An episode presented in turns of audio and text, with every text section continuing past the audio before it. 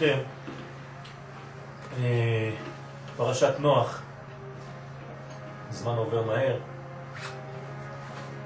ובעזרת השם אה, נלמד גם כן מאחד מהשיעורים של הרב לוי השליטה בעניין נוח, ננסה ככה להוציא משהו מה, מהפרשה. הפסוק אומר, נוח איש צדיק תמים היה בדורותיו. את האלוהים התהלך נוח.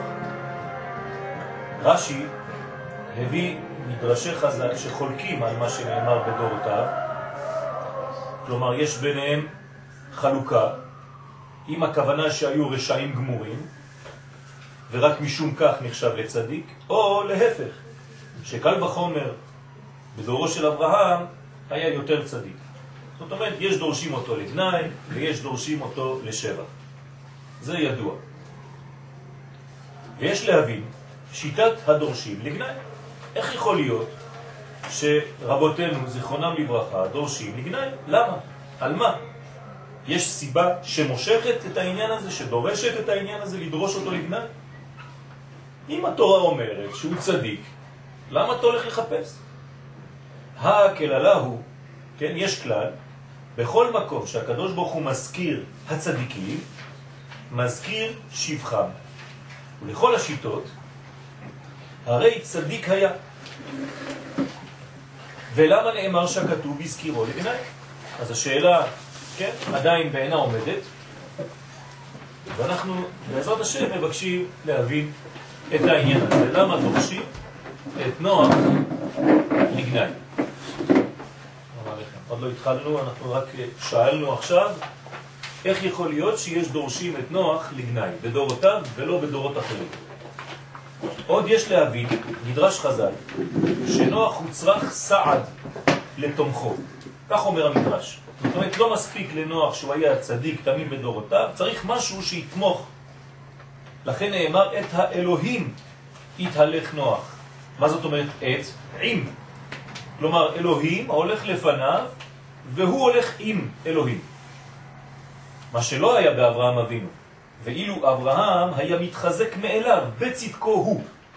כמו שנאמר, השם אשר התהלכתי לפניו. זאת אומרת, מי הולך לפני מי? אברהם הולך לפני השם, לפני האלוהים.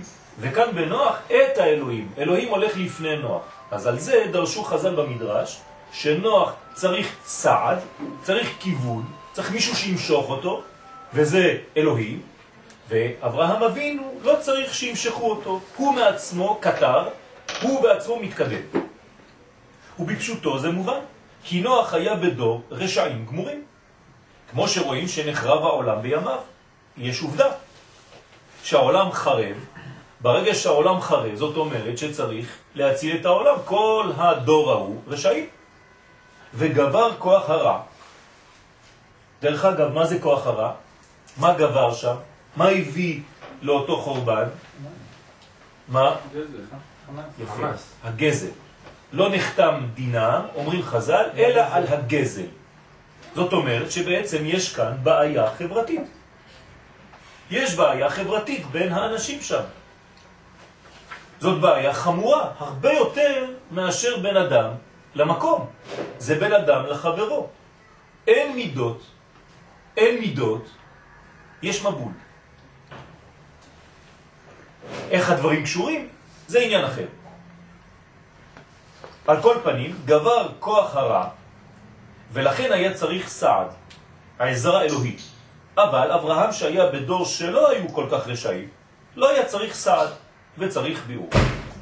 ולבאר זאת נקדים השינוי שחל בבריאה קודם אכילת עץ הדעת ואחר חטא זה. יש שינוי, קרה משהו בעולם לפני החטא, אחרי החטא, שתי מציאויות שונות לחלוטין. כמו שמבואר באריזה בשאר הפסוקים, פרשת בראשית, שהייתה אחרי החטא ירידה גדולה במעמד העולמות. למה במעמד העולמות ולא רק במעמדו של אדם הראשון שהוא חטא? כי האדם אחראי על כל המציאות כולה, והוא קשור אל כל המציאות. ממה הוא עשוי האדם? מחיבור מכל חלק של עולם ועולם. יש בו דומם, צומח, חי ומדבר. כשהאדם נופל, כל הבריאה יורדת איתו, נופלת איתו. יש אינטראקציה בינו לבין כל המנגנון של הבריאה. לכן, העולמות וכל המציאות עם ירידה גדולה אחרי החץ. ומציאות מהותו של אדם הראשון אחר החץ, כן? גם הוא ירד. ולבאר זאת לפי דרך העבודה דידן, והנה בעץ חיים שער מד ומד, מד. יש פה מן ומד, כן? יש פה טעות. זה מן ומד, מד ומן. כתב שקודם חטא אדם הראשון היו כל העולמות בתיקון. אז אם כל העולמות בתיקון, אז בשביל מה צריך לברוא את האדם? זהו, העולם כבר מתוקן, אז מה מוסיף כאן? אלא, לא כל העולמות בתיקון, רק המן שבמלכות נשאר לתיקון על ידי אדם הראשון. זאת אומרת, כל המדרגות ממעלה עד למטה, חוץ ממדרגה שנקראת מן דמלכות, זאת אומרת החלק הנוקבי של המלכות, שזה מדרגת מן, הנקבה, שם היה צריך בעצם לסגור את המעגל, לתקן את מה שנשאר ונגמר. אמנם, אחר החץ, גם אלו שכבר נתקנו, כל הקומות העליונות לפני זה, שוב נפגמו וצריכים לתקן כל הבחינות העליונות. זאת אומרת שהאדם הראשון הוסיף על התיקון המקורי את הקלקול שגרם בעצם לנזק כזה שעכשיו יש עבודה רצינית הרבה יותר וצריך לתקן גם את הקומה שלמעלה מספירת המלכות. ויש לבאר זאת כי מן שבמלכות שנשאר לתיקון על ידי אדם הראשון, זה בראשונה, כן, לפני החטא, הכוונה לתכלית הבריאה. של מה? של אין מלך בלא עם. שנתאווה הקדוש ברוך הוא לא- להיות לו תואר מלכות. זאת אומרת, אם אדם הראשון היה מסיים את הנקודה הזאת, בעצם היה גילוי אלוהות כאן בעולם הזה, הייתה מתקיימת אותה בחינה של לעשות לו התברך דירה בתחתונים, ולכן כתוב בצורת נקבה, בלשון נקבה, שאדם הראשון היה צריך לעובדה ולשומרה, ולא לעובדו ולשומרו, כי היינו מבינים שזה דבר זכר שהוא צריך לתקן, אלא הוא היה צריך לתקן מדרגה נקבה. ולפי הכלל הידוע, כל מלוכה שאינה באה ברצון, עכשיו בשביל הדבר הזה צריך מלכותו ברצון קיבלו עליהם. כלומר, כדי לתקן את המדרגה האחרונה שנשארה, והתיקון היה כבר נעשה בידי הבורא, התברך שמו, הוא היה צריך רק להשלים. אבל כדי להשלים את זה צריך גילוי הרצון העליון. כלומר, הקטר צריך להתגלות במלכות. הרצון הוא קטר, הוא צריך להיות למטה ברצון האנושי לקבל את הרצון האלוהי. כלומר, קטר נקראת רצון בערכים. כשהרצון הופך להיות בעצם למטה גם כן רצון לרצון הזה, עשה רצונך כרצונו, אז בעצם נשלם כל העניין. ואז האין, שזה ספירת קטר, הופכת להיות אני, ונגמר הסיפור. גמר התיקון. אותן אותיות. כל מלוכה שאינה באה ברצון, הוא, מצד בני המלוכה, נקראת ממשלה ולא מלכות. אז זה פשוט. הקדוש ברוך הוא לא רוצה למשול, הוא רוצה למלוך. הוא מבקש מלכות ולא ממשלה. כמו שכתוב, ומלכותו ברצון קיבלו עליהם. וזה דבר פשוט שהאדם נברא עם רצון, עם בחירה חופשית, ולכן אם הוא לא רוצה, לא יהיה. כל העניין של המלכות, וזה מה שמעכב את הגאולה. מה זה גאולה? זה מלכות, גילוי מלכותו יתברך. כנראה שאין עדיין רצון אמיתי אצלנו. זה מפחיד, כי בעצם אנחנו לא רוצים. למה אני אומר שאנחנו לא רוצים? כולם יגידו לי, כן, אנחנו רוצים. כנראה שאנחנו לא רוצים מספיק. לא באמת רוצים, או לא יודעים בכלל מה לרצות. כי לא לומדים מה צריך לרצות. תשאל אנשים ברחוב מה הם רוצים, אפילו אנשים שלומדים תורה. בשביל מה אתה לומד תורה? מה אתה עושה? כן? אז אנחנו אומרים מילים, לעשות רצונו. יפה. בוא תקשיב למילים שאתה אומר עכשיו. מה זה לעשות רצונו? שהרצון שהוא ספירת קטר ירד לעולם העשייה. אני צריך לעשות רצונו, זאת אומרת שהעולם הזה צריך להיות גילוי רצונו. אבל איך? על ידי הרצון שלי, חופשי, בחירה. וזו הכוונה להעלות מן. מה זה להעלות מן? מים נוקבים? כלומר להעלות עדים. העדים האלה הם בעצם רצון. זה ביטוי לרצון שאני צריך להעלות בבקשה הזאת. אני שולח אינפורמציה שאני רוצה. זה נקרא להעלות מן. שבמלכות, במדרגה התחתונה, לבטל כוח הרע והקליפה של כפירה רחמנה ליצלן במלכותו יתברך. מה זאת אומרת כפירה במלכותו יתברך? חוסר באמונה. חוסר באמונה פירושו שהאדם לא מאמין במאה אחוז שמלכותו בכל משל. אני אתן דוגמה. כל אדם שנכנס למין מציאות של מראה שחורה, חז ושלום, הוא בעצם באותה שנייה של המראה השחורה שהוא נכנס אליה, בדיכאון הזה, מה הוא אומר? הוא משדר, אין אלוה במקום הזה. עובדה, אתה בדיפרסיה.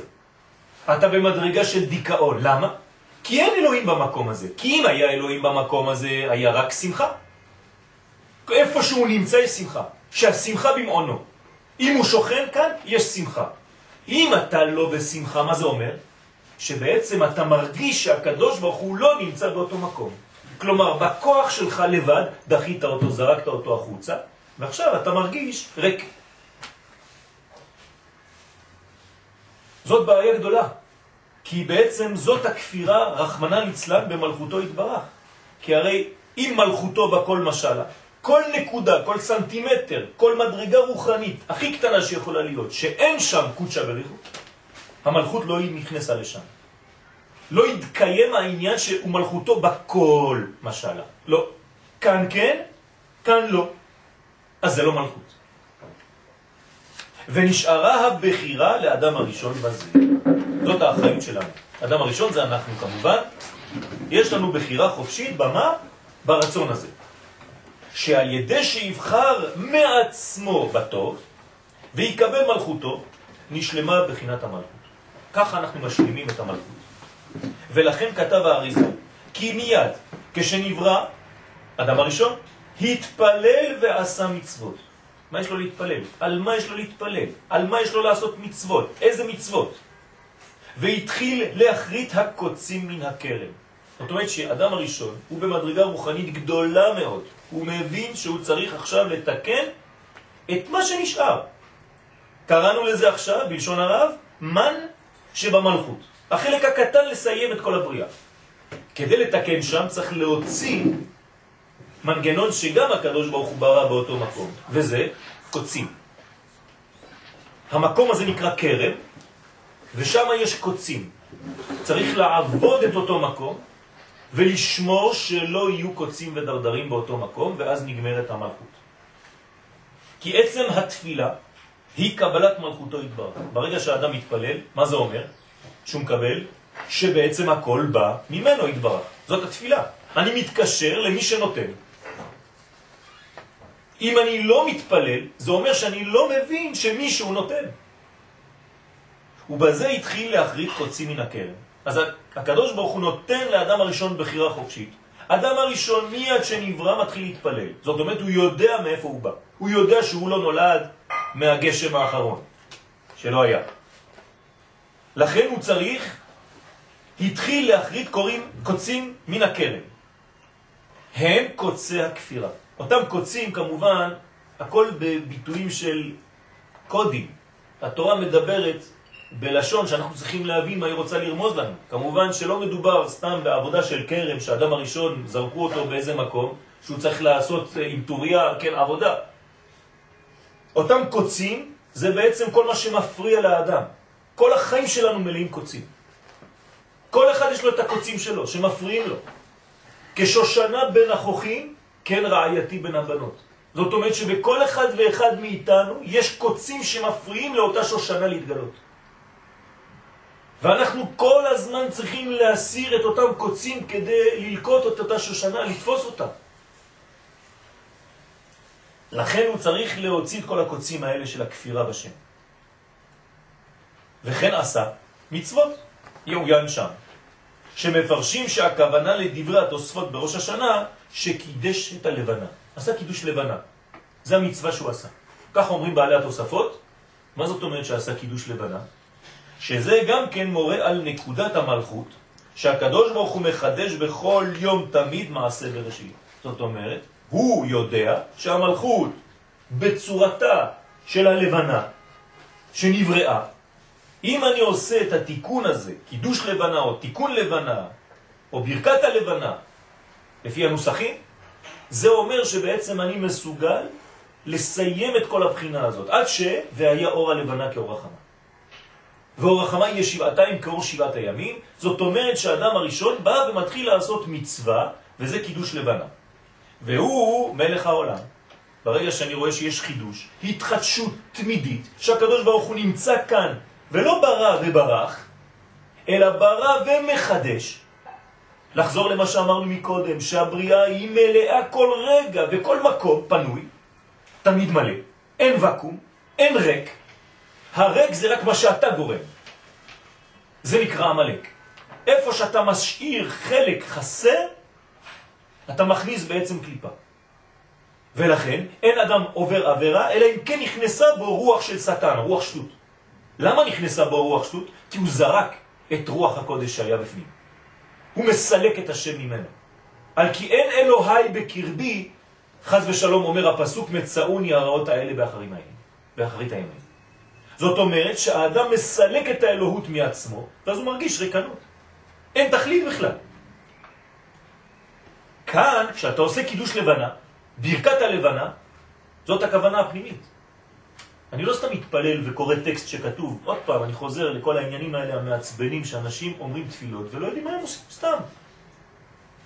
מוצאי שבת, כולם רצים החוצה, ברכת הלבנה, ברכת הלבנה, נו אז מה? אמרת ברכת הלבנה? לא, לא אמרתי. גם אתה אמרת, עשית אותו דבר, שנינו אותה קומה. לא עשינו כלום, אף אחד לא מבין מה הוא עושה, רק קורא טקסט.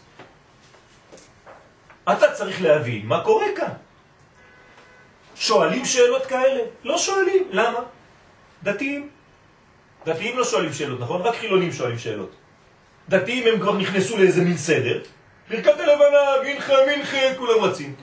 מה, מה אתה עושה? בברכת הלבנה צריך לכוון שהכוונה האמיתית היא שהקדוש ברוך הוא מחדש כל רגע. תסתכל דוגמה, הכל מת וחוזר לתחייה כל רגע. כלומר, מה זה משדר לי? אופטימיות, אתה לא אבוד אדוני. אפילו שהגעת למדרגה אפס, אתה נבנה מחדש. זאת הכוונה האמיתית. זאת שמחה גדולה. גם הריקוד אחרי הברכת הלבנה יכול להיות ריטואל. חודש טוב, חודש טוב. גם זה, מה? על מה? על מה אתה רוקד? למה רוקדים שם? למה לא רקדת בתפילת ערבית לפני? אופטימיות. יש בניין מחודש כל רגע, ברכת הלבנה. וגם הלבנה נקראת מלכות. אמנם, ההשלמה למלכות הייתה צריכה לבוא ביום השבת. כי שבת היא גם כן מלכות. אז בעצם אדם הראשון היה צריך להשלים את אותה מלכות, להגיע לתחום שבת, וזהו, גמר התיקון. יום שכולו שבת. שבו שבת הקדוש ברוך הוא, כן? שבת מכל מלאכתו. והוא יום השביעי לבריאה, בחינת מלכות. אז הכל היה מסתיים, היו לו כמה שעות, כן? עוד פעם, לא ניכנס לעניין של שעון. היו לו כמה שעות, כמה רגעים, כמה בחינות, כמה מדרגות, כדי לסיים את הבחינה הזאת ולהיכנס לשבת הגדולה של היקום. ואנחנו היינו כלולים בתוכו, זה בסדר גמור. היינו מרגישים את הגאולה. והקדוש ברוך הוא ציווה אותו. מעץ הדעת, טוב ורע, כן? אל תאכל ממנו. והביאור, לפי מה שמבואר בזוהר הקדוש ובאריזה, עניינו, היה איסור הזיווג קודם שבת. כלומר, האריזה והזוהר הולכים, מביאים אותנו למקום אחר. מה זאת אומרת אכילת אותו עץ הדעת טוב ורע? ואכילת עץ הדעת הוא מה שנזדווג עם חווה ביום שישי, ביום ו', ועל ידי זה נתעורר כוח הרע של מידת היסוד. תשימו לב, עד כאן כוח הרע שהיה אמור לתקן היה במלכות. עכשיו שהוא הולך לקלקל עוד מדרגה אחרת, שזה הזיווג לפני הזמן, מה הוא מקלקל? גם את הקומה הזכרית. לא רק את הקומה הנוקבית, אלא קומת זה. על ידי היסוד שהוא פגם בזה. כמו שביארו בספרים הקדושים, עכשיו, כמה דברים יש לתקן? שניים. קודם כל כפירה באמונה, שזה במלכות, וגם עניין של יצר הרע דעריות. דבר חדש. ועל ידי זה נתעורר כוח הרע של מידת היסוד, כמו שביארו בספרים הקדושים, כי קודם היה עניין זה כמו שאר איברי האדם. כלומר, אותו איבר היה פשוט כמו כולם, ולא היה בזה רע. אנשים לא, כן? האדם הראשון לא היה בזה מדרגה של רע. ואחר אכילה זו נעשה בחינת הרע בזה, בין בהיתר להתגברות החומריות, בין באיסור.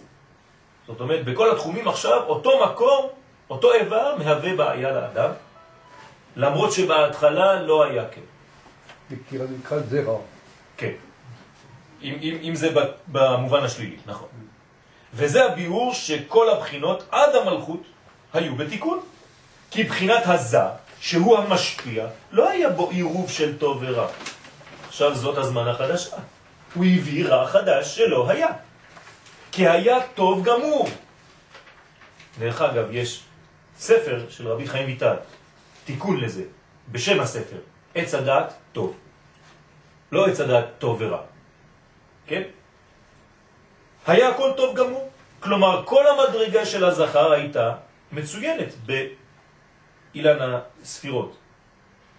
אבל החלק של המלכות היה צריך לסיים אותה. לא רק שהוא לא סיים את חלק המלכות, אלא עכשיו הוא פגם במקום היותר עליון שזה היסוד. הוא פגם, ופגם זה, שהוא בחינת המשפיע, הוא הזה, לא היה שייך, כיוון שהיה מתוקן, ולא נשאר לאדם ראשון אלא עבודת השם בבחינת האמונה ותיקון המלכות. למה אתה הולך להוסיף קלקול על דבר שהיית רק צריך להשלים אותו? אתם מבינים מה הולך פה? אדם מגיע למקום, אומרים לו אתה צריך רק להשלים את זה. במקום להשלים את זה, מה הוא עושה? שובר עוד כמה דברים. אומרים לו, טוב, עכשיו אתה צריך לתקן את הכל. כשהוא מתקן את הכל, נגמר הזמן. אומרים לו, אבל עוד לא התחלת לתקן את התיקון הראשון שאליו הגעת. כך אומר הבן איש חי, זאת הבעיה של האדם בעולם הזה. לפני שהוא מתחיל לטפל בבעיה העיקרית שבשבילה נברא העולם, הוא צריך קודם כל לטפל בכל הבעיות שהוא בעצמו גורם, עד שמגיע ל-70, 80, 90 שנה, עד 120, ובכלל לא התחיל לטפל בעיקר. והלוואי ויתקן בכלל מה שהוא עשה.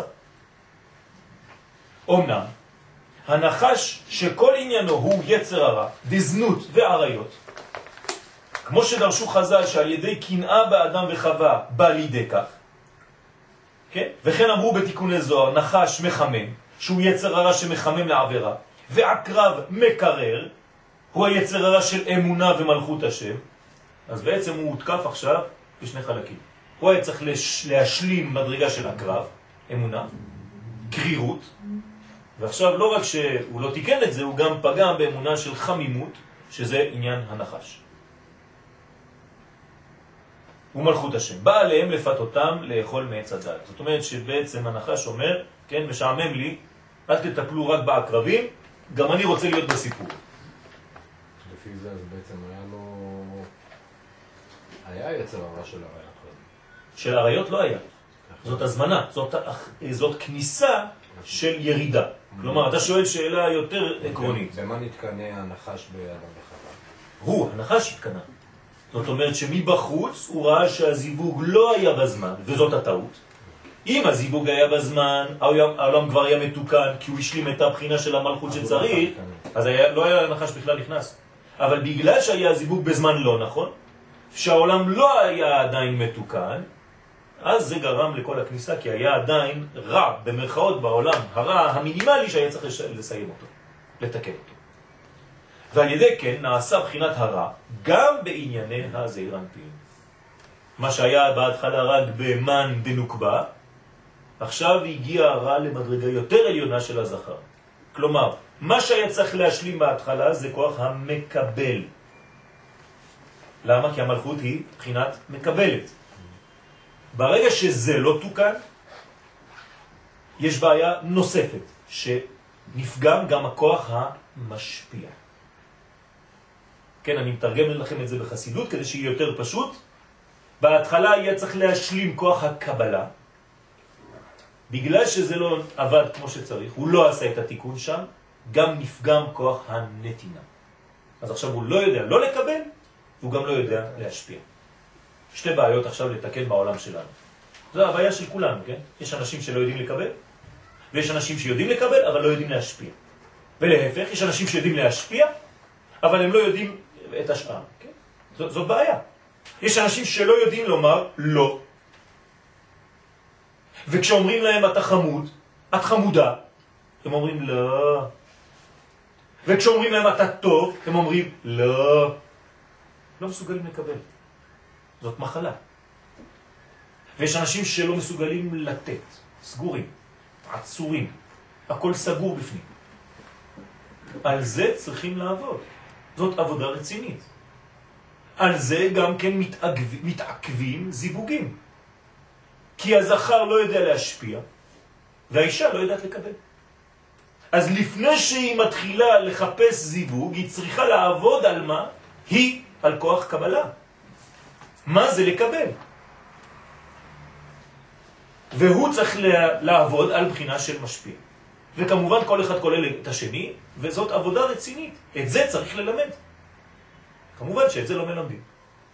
כן. זה היצר הרע. שהוא המשפיע, יצרה דעריות. כלומר, כשהמשפיע מקולקל, זה הופך להיות יצר, כן, של עריות. עריות זה ערווה, רע, הכל נמצא בפנים. נמצא כי על ידי חטא עץ הדת נעשה מציאות שצריכים לתקן ולברר כוח הרע מבחינת זה, שהוא יסוד, חוץ ממה שצריכים לתקן מבחינת המלכות. כלומר, שתי מדרגות, בהתחלה היה רק דבר קטן להשלים. עכשיו שתי מדרגות שלמות.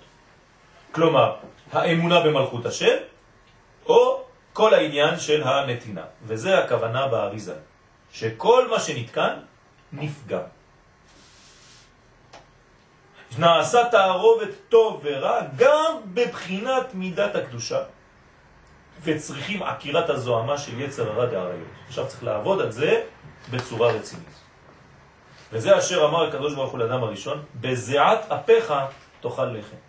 קוץ ודרדר תצמיח לך, עד שובך אל האדמה אשר משם לוקחת.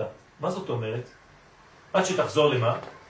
לבחינה שנקראת מלכות. התיקון הראשון, זה נקרא לאדמה אשר משם לוקחת. כלומר, עד עכשיו אתה צריך בזיעת אפיך לאכול לחם. למה? כי פגמת במדרגה יותר, שנקראת אכילה, עוד מעט נראה, שזה הייחוד בזמן לא נכון. עכשיו, עד מתי תעשה את התיקון הזה? עד שתחזור לאדמה שמשם לוקחת, כלומר, אני לא שוכח את התיקון הראשון שהיית צריך לעשות, ועוד לא התחלת. והנה, קודם שהיה בגן עדן, עניינו ששם אין כוח הרע של יצר הרע דעריות, בגן עדן זה לא קיים. וזה נקרא גן עדן, שהעידון והתענוג הוא בקדושה וטהרה שם, ונברא אדם הראשון כדי לעובדה ולשומרה, כלומר לסיים את המדרגה הזאת, הנוקבית, מן דמלכות, כמו שהוא קרא לה בהתחלה, שנאמר בלשון נקבה לעובדה ולשומרה, דווקא לעבוד את ההא האחרונה ולשמור את ההא האחרונה, בי' כו' שזה בעצם המלכות. דהיינו לעשות הבירור בהא אחרונה היא בחינת מלכות השם. כן, באותיות י' כו' זאת האות האחרונה. את זה היינו צריכים לסיים, זהו. כלומר בעצם היה יקו, י' כ' ו'. ובהא האחרונה היה כמעט כל ההא, היה צריך רק להשלים את החלק הקטן שבהא, נגמר הסיפור. ואז ביום ההוא השם אחד ושמו אחד, י' כ' ו' כ'. מה קרה? לא רק שההא האחרונה לא נתקנה, אלא נפגם גם הו' שלפני, ו' וה'. כמה זה בגמטריה ו' וה'? 11. זה התיקון שלנו, 11 ארורים, 11 סממני הקטורת, כל הבניין של ה-11 זה תיקון הו' והה. איך אנחנו קוראים לזה במילים פשוטות היום? תיקון המידות. באנו לתקן את המידות, שהם ו' וה' אחרונים, שבשם י' כו'. גם יש פה רמז במה שמשנה לקחת שיעור וצריך להתחיל במלכות ואז לעלות ליסוד? שרק על ידי זה שאפשר לשקול מה שנלמד לקבל. אוקיי, בוא נראה מאיפה מתחיל התיקון. יפה, בוא נראה. זה כמו במלחמה של מלך, יד הקלסיה. נכון. מלחמה של עמלק זה המשך של אותה בחינה, כלומר לשמור על הקיים. כלומר מבחינתו לשמור על הקרירות הזאת, שלא תחזור לתקן את הו' ואת ה'. תנתק את היוד כ, שתי האותיות הראשונות, מו' כ. זאת העבודה של עמלק. והניסיון שלו וכוח הבחירה היה בעיקר בעניין אמונה. כלומר ההתחלה, זה הניסיון, זה מבחינת מלכות. אבל אחר שחטא, אחרי, אחרי החטא, נאמר לו, בזיעת אפיך תאכל לחם. אתם מבינים שזיעה, לפי המקובלים, זה תיקון היסוד. אתם יודעים שעל ידי זיעה, בערב שבת, כשהולכים לעשות קניות, כשעושים כל מיני דברים לשבת, הזיעה שיורדת מהגוף, כן, אצל הגברים, זה תיקון. גם בקמח של המצות, כשהולכים לעשות מצות לאפות מצות, הגבר מזיע, בזיעה הזאת יש בעצם תיקון אותה בחינה של הזכר, של עריות. וצריך לכוון בזה. לכן בזיעת אפיך תאכל לחם. מה זה תאכל לחם? זה ביטוי נקי של התורה. התורה דיברה בלשון נקייה. מה זה לאכול לחם? אה, את הלחם אשר הוא אוכל. מה זה את הלחם אשר הוא אוכל? זה עניין של ייחודים וזיווגים. בסדר? האישה.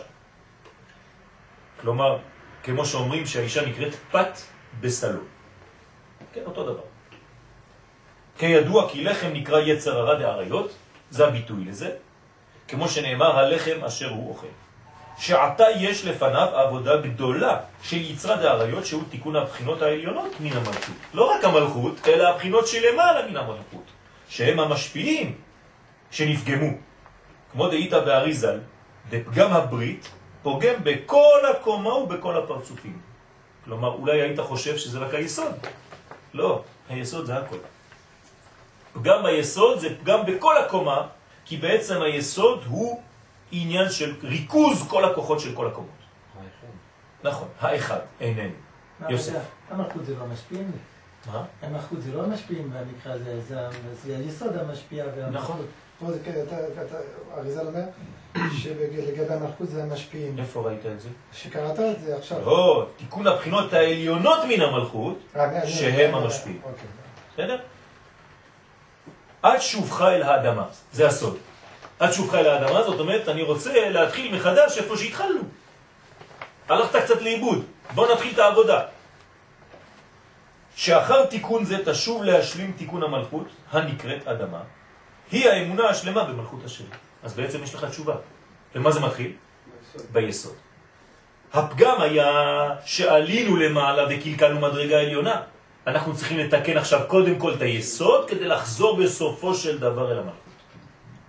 אתם מבינים למה עניין של גאולה זה גם סוד חזרתנו לארץ ישראל? כי זה בעצם מה שהולך. כשאנחנו חוזרים אל האדמה, זה מראה שפגמים ביסוד תוקנו.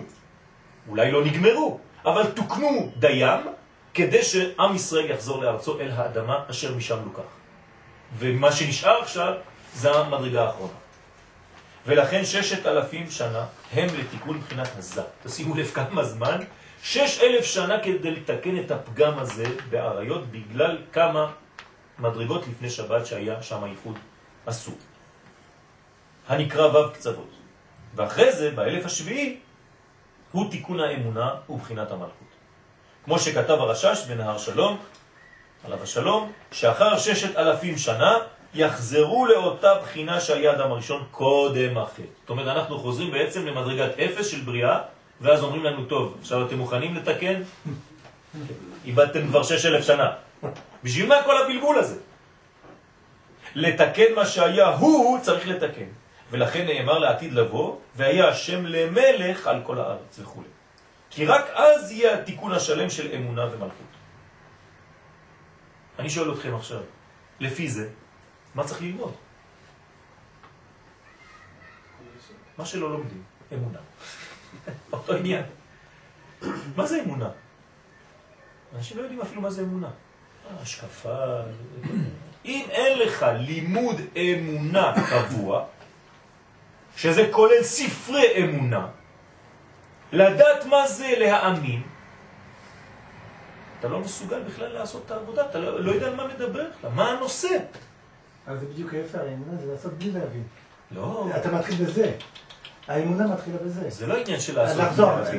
לא, זה לא- צריך לימוד ודאי, אבל אתה חוזר בסוף. מה זה לעשות בלי להאמין? הגדלות של כל יהודי זה לעשות בלי, בהתחלה אומרים תעשה, ואז מה זה אומר? מה זה אומר לעשות בלי להאמין? מה זה להאמין, קודם כל?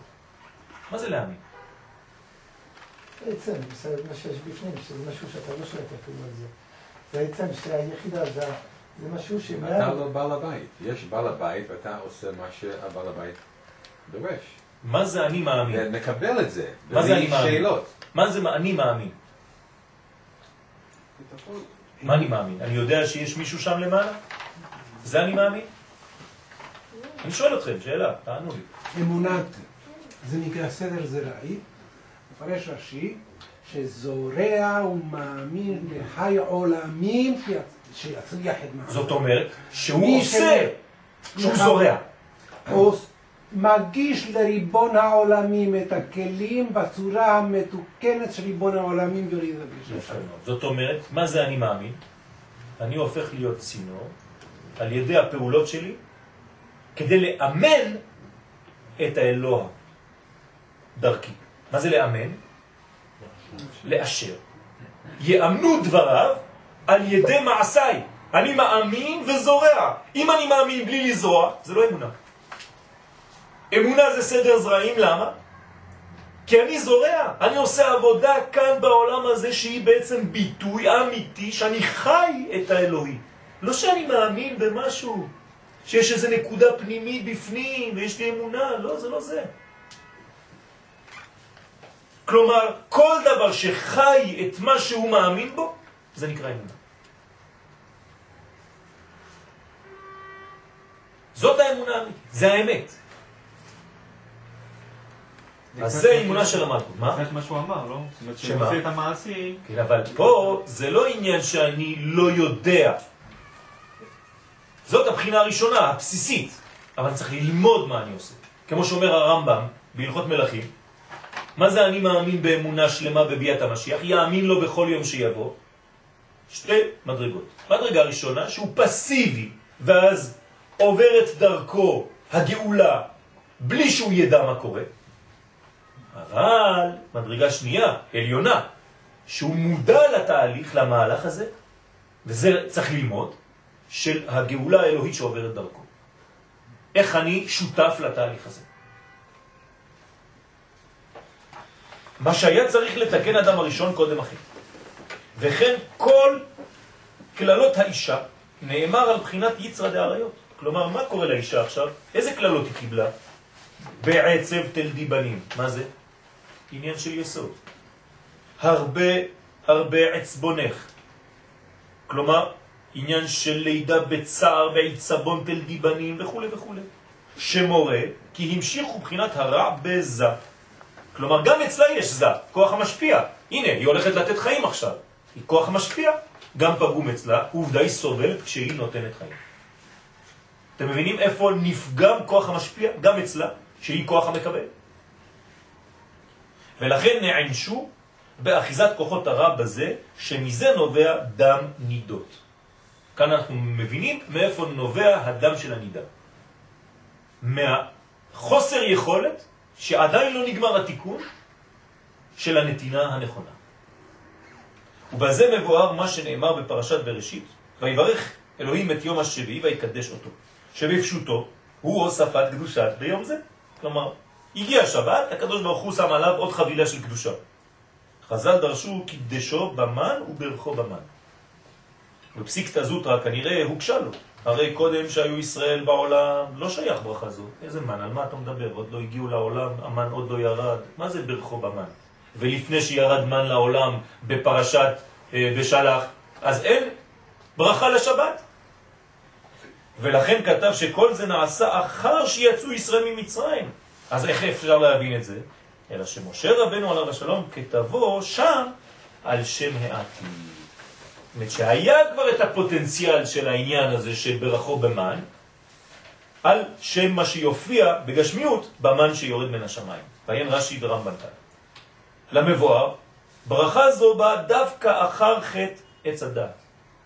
כלומר, הברכה של השבת, שברכו במן, באה דווקא אחרי שאדם חטא, שמבואר בחז"ל כי היה זה ביום שישי, קודם השבת הראשונה. אותו חטא. ומשום שאחר חטא עץ הדעת, עיקר עבודת האדם הוא בעקירת כוח הרע ממנו, ואף האמונה הברורה לא יכולה להיות אצל האדם לפני שעוקר כוחות הרע. כלומר, מה מפריע לנו להאמין, כמו שאמרנו מקודם, בהגדרה של אמונה? כוחות הרע, הקוצים שמפריעים לנו להאמין, זאת אומרת, לחיות את החוויה האלוהית בחיים שלנו כל רגע, זה מה שמפריע לנו, כי הקוצים האלה מפריעים לנו להרגיש את זה, לחיות את זה. אז צריך לסלק את זה, את כל הקוצים האלה, זאת עבודה רצינית. כמבואר בספרים הקדושים, כי פגם הברית גורם פגמים במוח ובאמונה. במוח בגלל שזה כוח המשפיע הראשון, וכמובן אם אין יסוד, אז זה מקלקל גם את המלכות, אז גם בכוח האמונה. אז בעצם כל הקומה מקולקלת בגלל שהיסוד מקולקל, והוא גם כן לא משפיע על המלכות, היא נשארת ריקה, עוד לא התחלנו את התיקון כמו שאמרנו מקודם. ולכן כל ימות החול, עיקר העבודה היא שבירת כוח הרע. מה אנחנו עושים בימות החול? יום ראשון, יום שני, יום שלישי, יום רביעי, יום חמישי, יום השישי. רק עניין של שבירת כוח הרע. אנחנו צריכים להסתלק מכל מה שמפריע לנו. זאת העבודה, כי אנחנו הולכים לעולם כזה, ומשם צריכים לברר דברים, אבל קשה לראות את הדברים, הניצוצות של האור בתוך העולם הזה של חושך. אז כל העבודה אנחנו רק מנקים, מנקים, מורידים את מה שמפריע.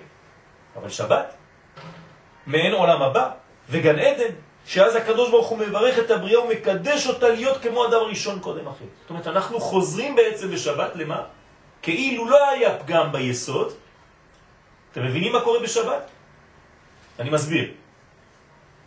בשבת הקדוש ברוך הוא נותן לנו כאילו בועה רוחנית, מיוחדת, שבעצם אנחנו לא צריכים לחכות שש אלף שנה כדי להגיע לעבודה הראשונה שהיה האדם הראשון צריך לעשות אותה. כל שבת אנחנו חוזרים לאותו מצב. כלומר, אין חשש בשבת של מה? של פגם איפה? ביסוד. לא באמונה. באמונה זאת העבודה. אנחנו חוזרים לאותה מדרגה שהאדם הראשון צריך להשלים. רגע לפני שבת. מובן? אבל אין לנו פחד ממה? מפגם היסוד.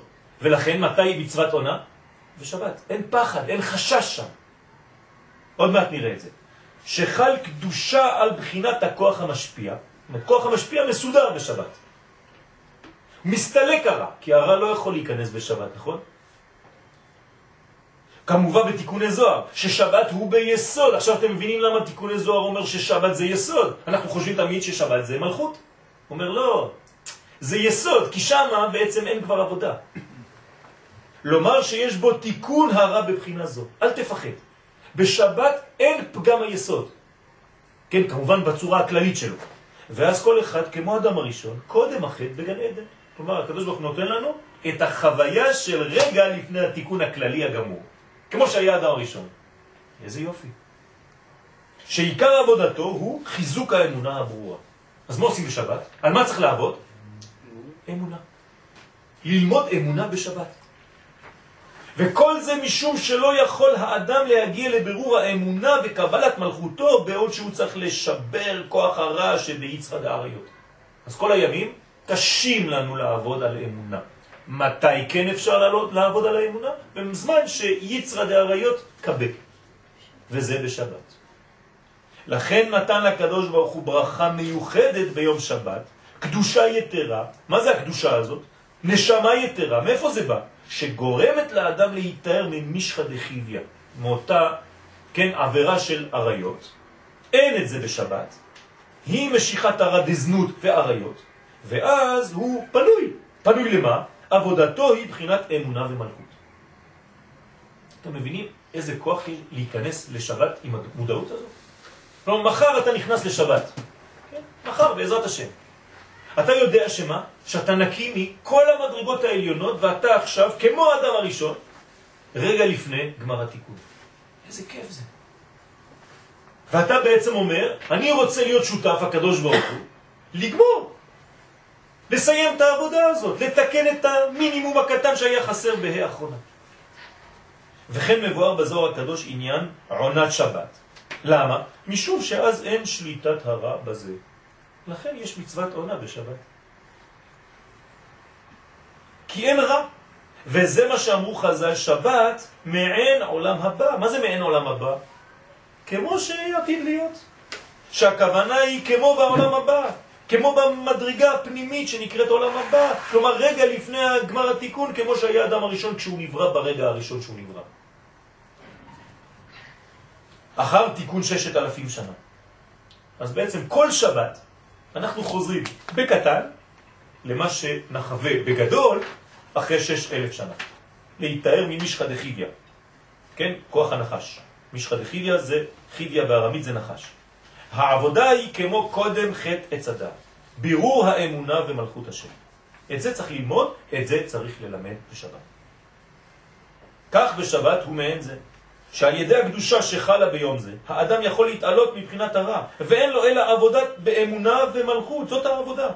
כמו שאומרים במזמור שיר ליום השבת, להגיד בבוקר חסדך ואמונתך בלילות. עובדים על אמונה. ותודה, הקדוש ברוך הוא, וכך סיום. להגיד כי ישר השם צורי ולא עוולת בו. אין כאן עניין של עריות פה, אני פנוי לעבודת השם המקורית האמיתית לגלות מלכותו בעולם. שמורה על האמונה השלמה בשם. כל דברי המזמור מורים על האמונה, כי הקדוש ברוך הוא מנהיג את העולם. כי זהו המזמור שיר על עבודת יום השבת. ולכן כל סעודות השבת נקראים סעודה דמהמנות. סעודות של מה? של אמונה.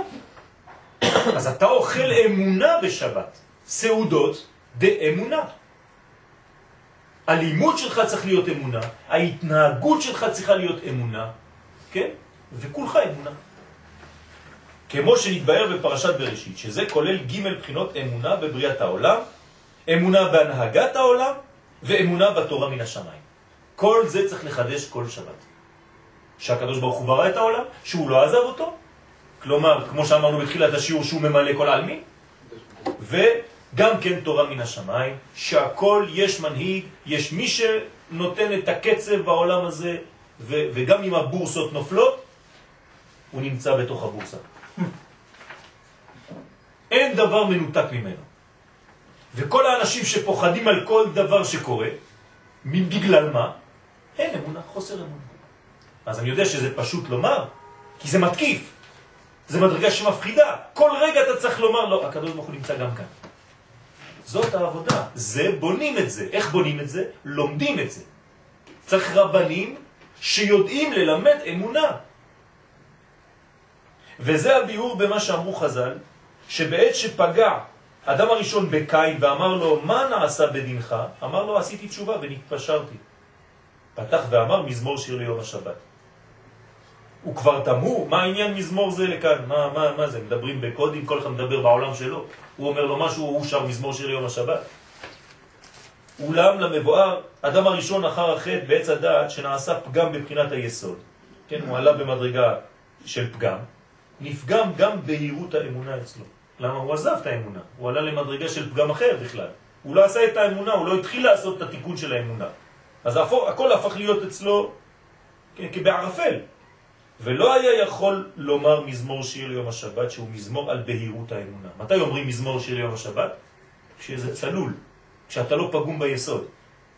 אחרי שהרע היה דבוק בו ביותר, אבל אחרי ששמע כוחה של תשובה, הוא הבין כן, שאפשר לעשות את העבודה הזאת. יש תשובה, יש פתרון לכל דבר, מעומקה דקליפה, איפה שאתה האדם נמצא, משם הוא יכול לצאת. עשה תשובה על חטאו בעץ הדת, אמר מזמור שיר ליום השבת, יותר ברור לי עכשיו, אני רואה את הדברים יותר בבהירות. שעתה הוא יכול לקיים מה שהוטל עליו קודם אחרי. אני חוזר, כן, לעבודה המקורית. בהירות האמונה וקבלת מלכות השם. ובזה מבוארת הכללה שנתקלל הנחש. על גחונך תלך, הוא ישופך ראש ואתה תשופנו עקב. כי הנחש שהיו לו רגליים קודם חטא. הכוונה כי נחש הוא יצר הרע. עניינו היה להסיט את האדם בענייני אמונה. מה זה רגליים? אמונה. זה מה שמעמיד אותך במציאות. זה נקרא רגליים. אז הנחש הוא בא לקלקל. אז בעצם הוא רצה לפגום בכל הקומה. וזה הכוונה שהיו לו רגליים, שהגיע עד מוח האדם, ששם הוא מקום הבהירות של האמונה וקבלת מלכות שמיים. אבל עתה אחרי שהסיתו ליצרא דאריות, עיקר עניין יצר הרע הוא בהמשכת זוהמת היסוד על האדם. אז מה הוא לא צריך יותר? רגליים. אז הוא יכול להיות בלי רגליים כי הוא מטפל רק בקומה של היסוד. ולכן נקצצו רגליו ונאמר לו, אתה תשופנו עקב. שזה יהיה פעולתך נגד בחינת היסוד, כן? כאן זה לא דווקא עקבים למטה, זה עניין של יסוד. והוא ישופך ראש, שבעניין אמונה יהיה הוא לעלה ממך. וזה שמקדש עצמו ומתגבר על יצרו, נקל לו להיות לו בהירות האמונה. אחרי שעיקר כוח היצר הרע הוא ביצרה דאריות. כלומר, אם אתה תתקן את הפגם הזה באריות, אתה פנוי לעבודת השם המקורית, האמיתית, תתחיל. ואז הכל נראה לך ברור, אתה יכול להגיד מזמור שיר ליום השבת, טוב להודות לשם, אני עכשיו פתאום רואה את העבודה, היא לא כל כך מסובכת. למה הסתבכנו? בגלל שעלינו למדרגה. האלוהים עשה את האדם ישר, והם ביקשו חשבונות. ובימות החול, העבודה היא טהרת הרע ממשחא דחיביא. כלומר, כל ימות השבוע אנחנו צריכים להיזהר מפגם היסוד, בבחינת הזה שהוא יצרא דאריות. אבל בשבת, שמתעלים מבחינה זו, כבר מתנתקים מהמדרגה הזאת על ידי קדושת השבת, אז העבודה היא בבחינת מלכות ואמונה ברורה במלכות השם. אולם בשבת, התורה לא חייבה להיות בשמחה מצד היום, אבל הוא יום שהאדם יש בו שמחה. לא מצד המצווה. אנחנו הפכנו להיות דתיים. למה אתה שמח? כי כתוב. לא, אתה יכול להיות שמח גם אם לא כתוב.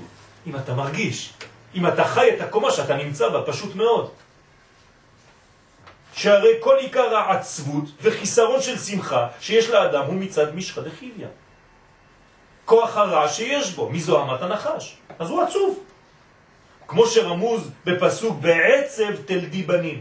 כלומר, הנתינה היא בעצבות. אתה לא יודע לתת. אני מתרגם את זה במילים פשוטות.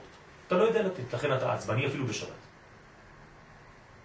אבל בשבת, שנעשה כמו קודם החטא, שהקדוש ברוך הוא ברך אותו בקדושה והטוב נפרד מן הרע. כן, זה תחום שבת. ממילא עוז וחדווה במקומו. ולכן הוא יום של שמחה, יום שמחתכם, שמחה שלכם, לא מצד שיש ציווי של הבורא, תהיה בשמחה. כן? אם זה לא כתוב אז אתה לא בשמחה?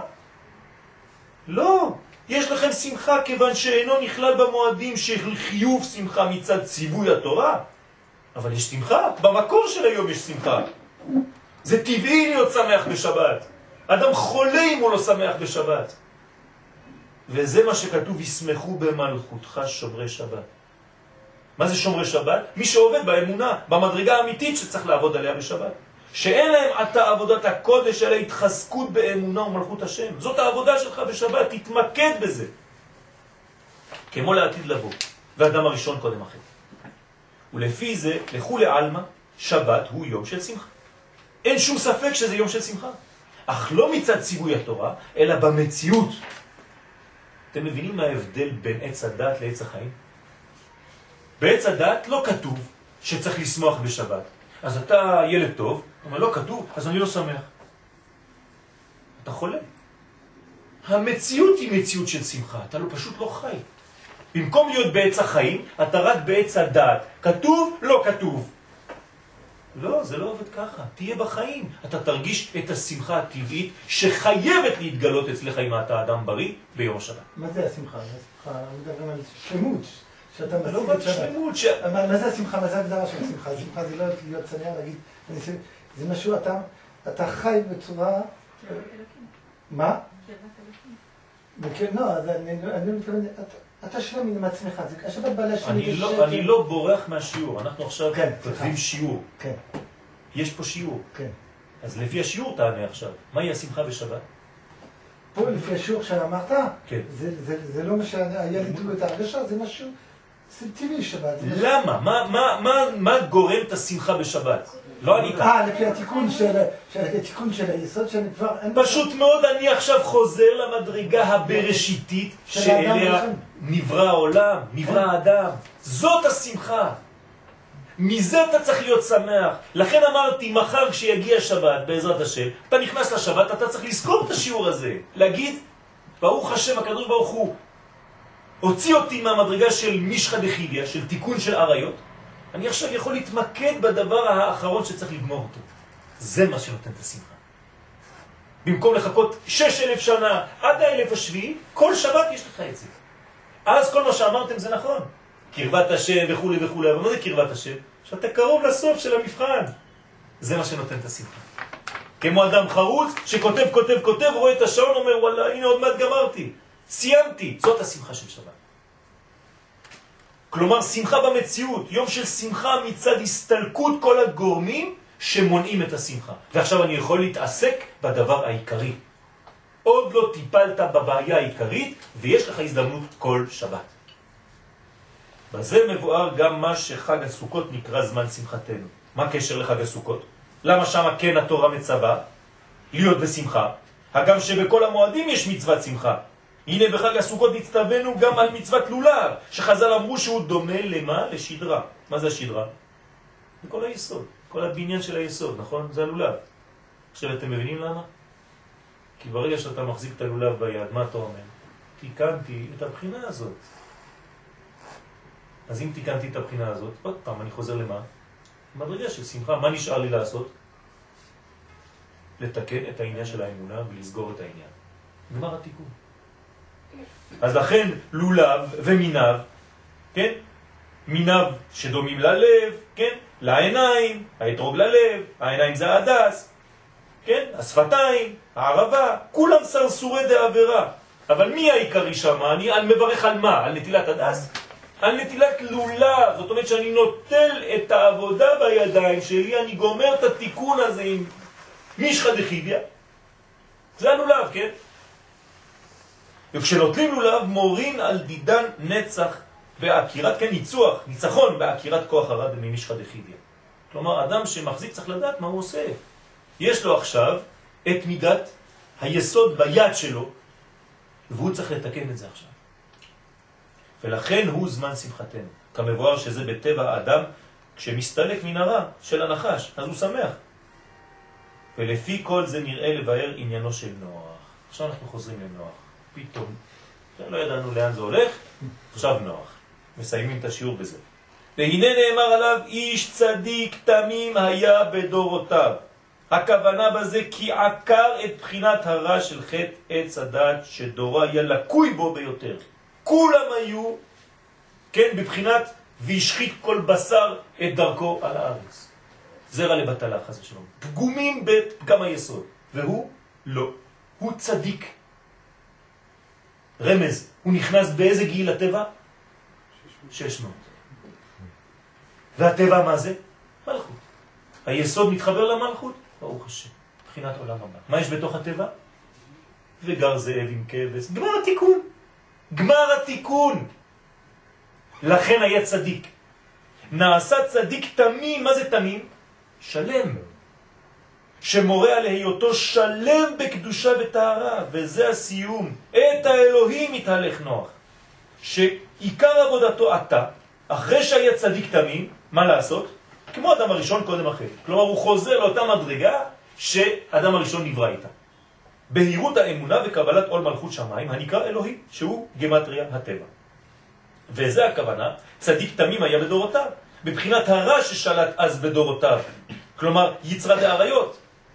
ביחס לכולם הוא לא היה פגום. וזה היה צדיק תמים. כלומר, תשימו לב עכשיו, אנחנו עכשיו נכנסים למחלוקת. למה דורשים אותו לגנאי ולמה דורשים אותו לשבח? מי דורש אותו לשבח בעצם? מי שאומר שהוא סיים את עבודת היסוד. ואילו בעניין אמונה בהירה, כלומר המלכות, הוא עוד לא התחיל לעשות את התיקון, אז אומרים חז"ל, מקטני אמנה היה. שמה? למה מקטני אמנה היה? אומרים שאפילו הוא בעצמו לא האמין שהמבול הולך לרדת. אז הוא היה בונה את הסוכה, את הטבע, את החיים, את הבית, את האישה, את הילדים, בלי להאמין שהוא עושה משהו. בסדר? אבל דורו של אברהם זה להפך.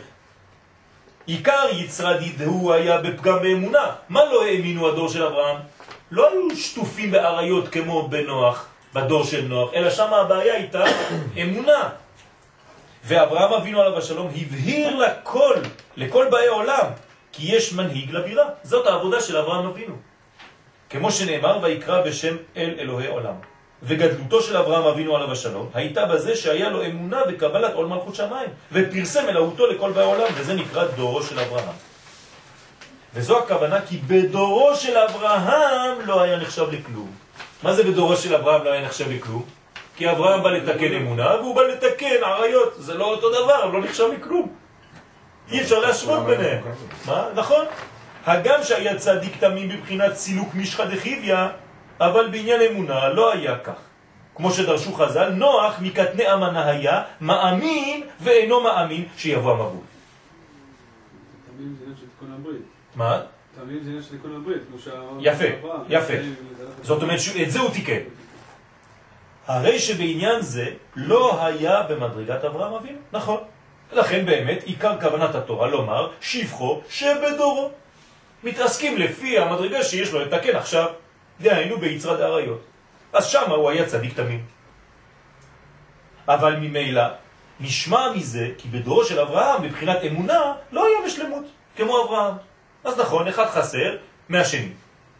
והחולק על זה ודורש לשבח, סבר כי מי שמתגבר על יצרד העריות, ממילא גם האמונה אצלו בישראל. איך עכשיו נבין את אלה שאומרים לא, הוא היה הכל בסדר, לא דורשים אותו לגנאי? לפי מה שאמרנו, מי ששולט במדרגה הזאת של תיקון היסוד, גם המלכות שלו הופכת להיות בהירה.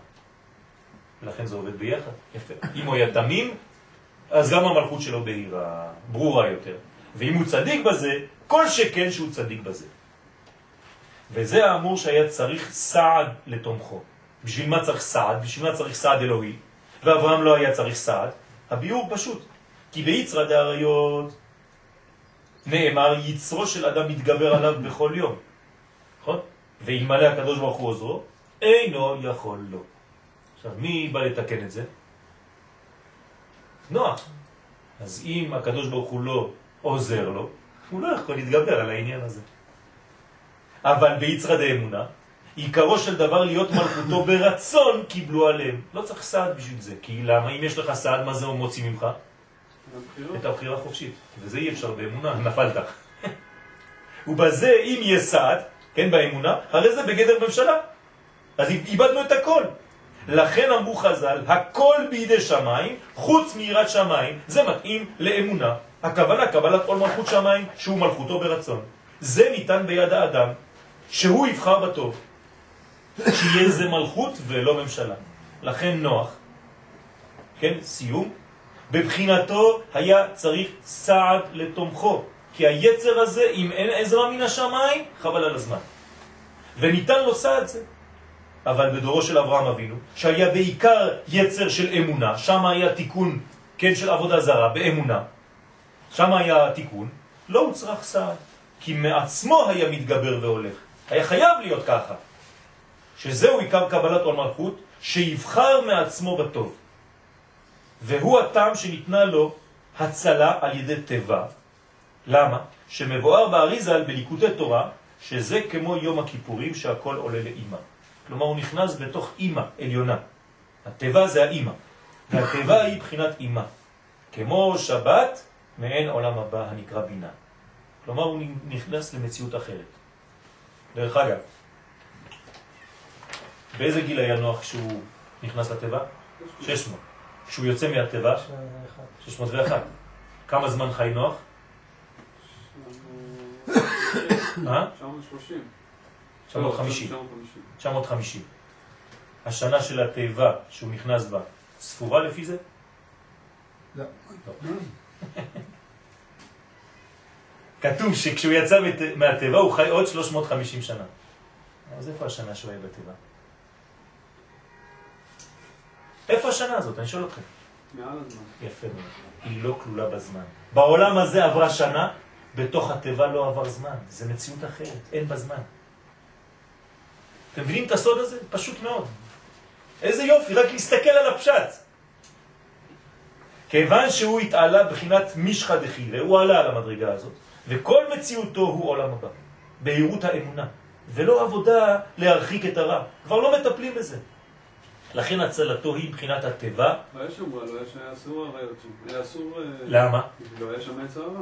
זה, העניין. זאת אומרת שהיה מסולק בכלל. כל העניין שם זה היה בחינה של אחרת לגמרי, של תיקון המלכות. שמצילה מממי המבול. מערה דאריות לא צריך. לכן מצינו בדוד המלך עליו השלום שהיה בחינת מלכות, כי אמר ליבי חלל בקרבי, כלומר דוד המלך מה עשה? הרג את היצר הזה של זנות, וממילא התעלה להיות כמו אדם הראשון קודם החטא. כלומר, במדרגה של סיום האמונה, כלומר המלכות.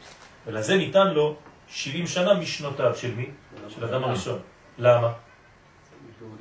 כי בעצם. הוא התעסק בתיקון של אדם הראשון. ואשר על כן נקרא בחינת המלכות, וזה 70, כן, בחינת מלכות 7, כפול 10.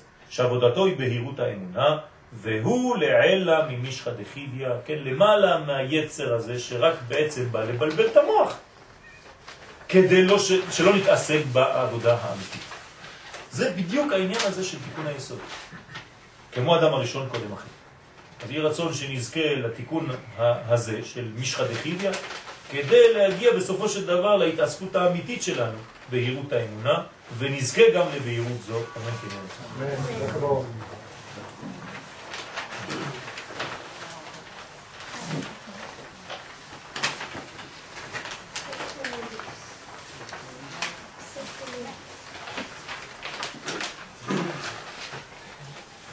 אבל בסופו של דבר שהמלכות יותר גבוהה מהיצר.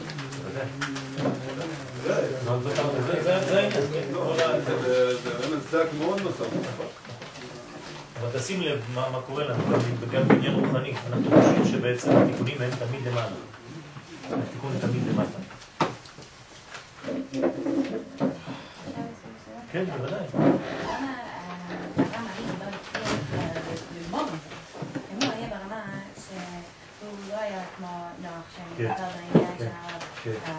הוא כבר היה בעניין של מלכות. אבל מה היה חסר אצל אברהם? היסוד. באיזה גיל הוא עשה לעשות, אבל אפשר לעשות את העבודה הפנימית לפני שעושים את העבודה ה- זאת, הבעיה. זאת הבעיה שבעצם אברהם אבינו כבר היה בבחינה של לעשות את העבודה הרצינית בעניין של גילוי השם בעולם, אבל הוא בעצמו עדיין לא היה מוכן לזה, כי עד גיל 100, כן, הוא לא היה מהות. אז היה שם חיסרון בצד השני. ושם הוא היה צריך להשלים, וכשהוא השלים את זה, כן, אז בעצם הוא עשה תיקון שלו פרטי, אבל התיקון הזה היה צריך להתפשט לעולם כולו. ואברהם אבינו עדיין לא כל העולם כולו, כי הוא רק חלק, הוא רק מבחינת החסד. צריך יצחק ויעקב, ואם זה היה ביעקב, אז כל הבניין היה שם.